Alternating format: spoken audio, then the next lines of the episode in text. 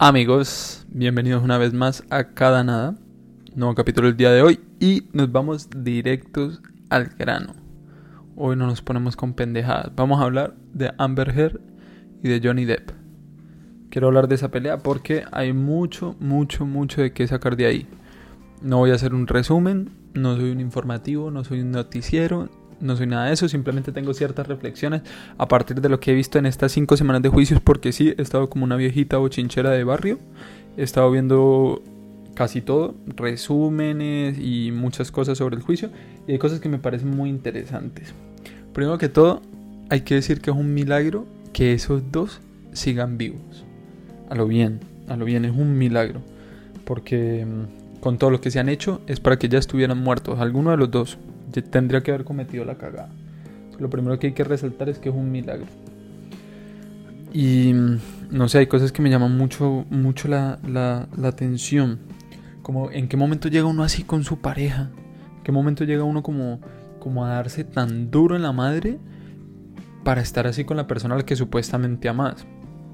No me quiero meter en el tema de la diferencia de edad que tienen porque se llevan ciertos años, pero bueno, el amor no tiene edad y todas esas pendejadas, uno puede estar con la persona que quiere y bla, bla, bla, bla, bla.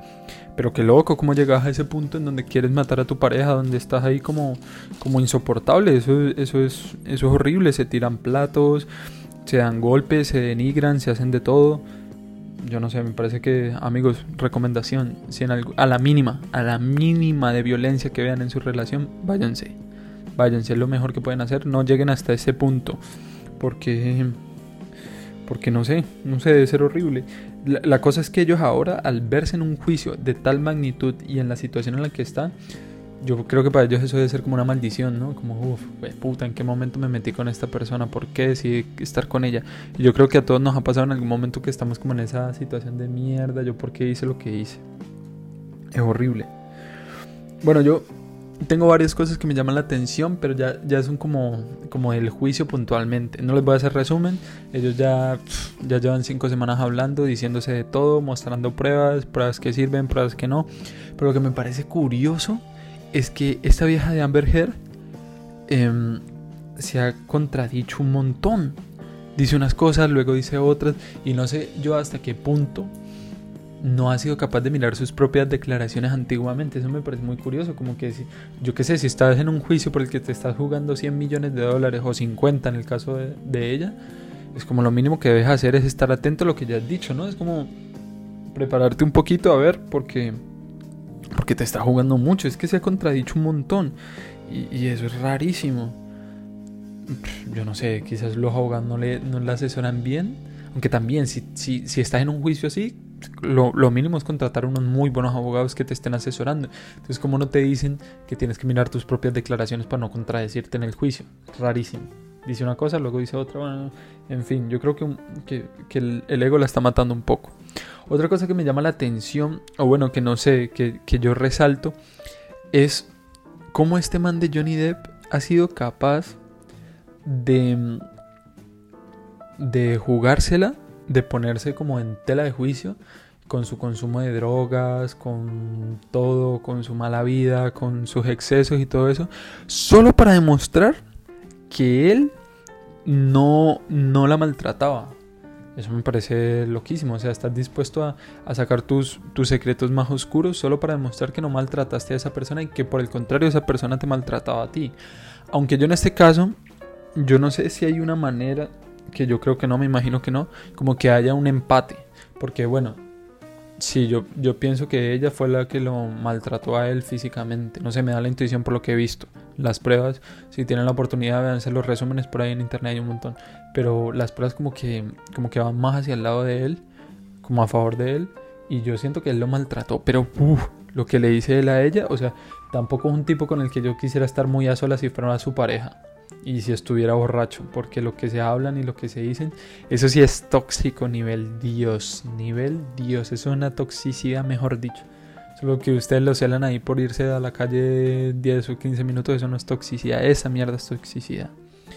Hablando de mierda, ella se le cagó en la cama. Bueno, está por comprobarse. En ese sentido, pues sigue siendo inocente. Pero es que se le cagó en la cama, le hizo popó en la cama. Ahora están culpando a los perros, pero los perros son una miniatura y supuestamente habían consumido droga los perros, entonces que por eso habían hecho esas defecaciones. Pero ustedes no han pillado que la mierda, la caca de ser humano, es completamente diferente a la de un perro, por muy gigante que sea el perro. Es como imposible uno confundir una cosa con la otra. Entonces es como ¿Cuál es, ¿Cuál es el sustento de eso? No tiene ningún sentido. Pero bueno, lo que voy es que es una locura. Lo que se hicieron esos dos mutuamente es bárbaro, es bárbaro, no sé. El tipo también es pesado. Es un hombre muy denso. Por muy que ahora la gente esté a su favor y todo eso porque haya sufrido maltrato. A mí me parece que el hombre también hizo sus cositas mal, mal, raras. O sea, se comportó mal con ella. Ambos, ambos muy culpables de muchas cosas. Por eso pensaba en un empate, pero me imagino que las leyes no contemplan un empate en una cosa así. Y más cuando se están jugando tanto dinero. Y hablando del dinero, hay una cosa que me parece curiosa y es que, o bueno, aunque no sé cómo se pueda demostrar, pero que estaría interesante saber si eso hay alguna manera de demostrarlo. Es que ella está pidiendo 100 millones de dólares porque según ella, en la difamación, ella ha perdido muchos trabajos por ello. Pero ¿cómo determinas que fueron 100 millones de dólares? Porque luego le dijeron, él, la demandó por 50 millones de dólares por ese mismo, pues como el mismo daño, porque Piratas del Caribe y todo eso. Que de cierta manera un actor consagrado que no puede decir, bueno, sí, quizás es más justificable 50 millones. Pero ¿cómo determinas que perdiste 100 millones de dólares por no... Por, por esa demanda? Yo no lo entiendo, no lo entiendo claramente. Porque le preguntaron, ¿no? Y le dicen, bueno, ¿usted cómo determina eso? Y dice, no, es que ni siquiera lo sé, porque quién sabe cuántos trabajos perdí que ni siquiera me enteré porque no me llamaron.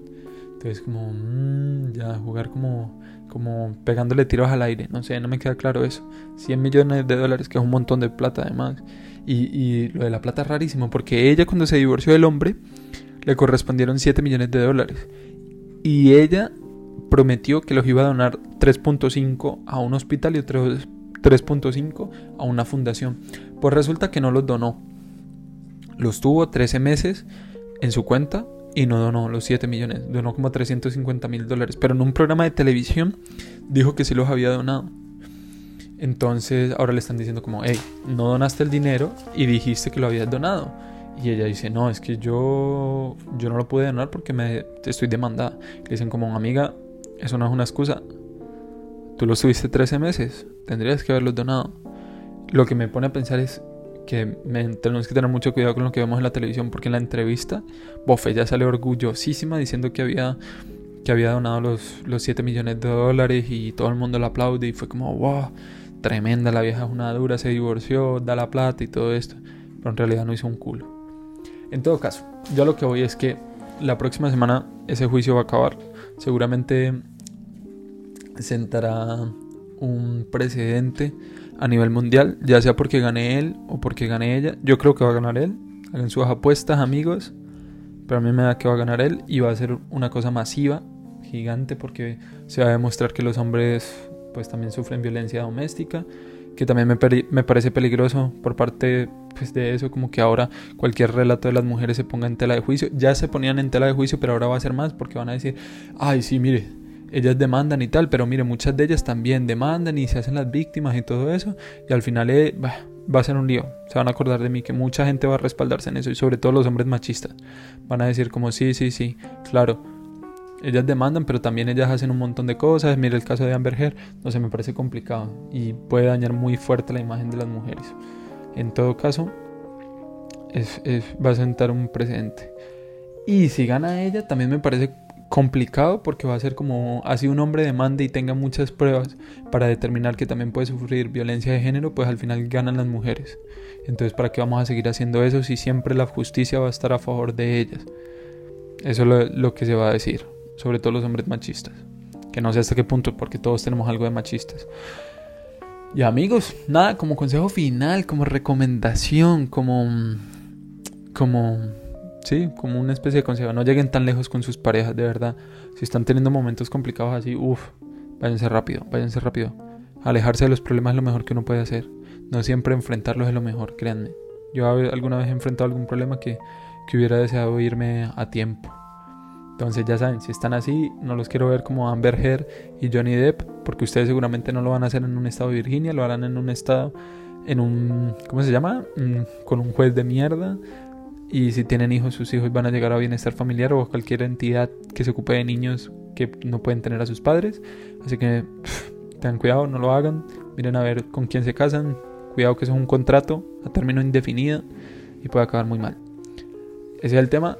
Y para acabar, ya saben, si les gustan estos capítulos, eh, compartan. Yo que sé, recomienden a sus amigos, a su familia, a los que sean. Son reflexiones de todo, un poco de todo. Y escúchense una canción, pega para estos días. Eh, Feel Good de Chet Faker. Spotify, donde sea, les va a subir la nota. Disfruten la semana, lo que queda. Un abrazo gigante y Santi David por aquí. Nos vemos pronto.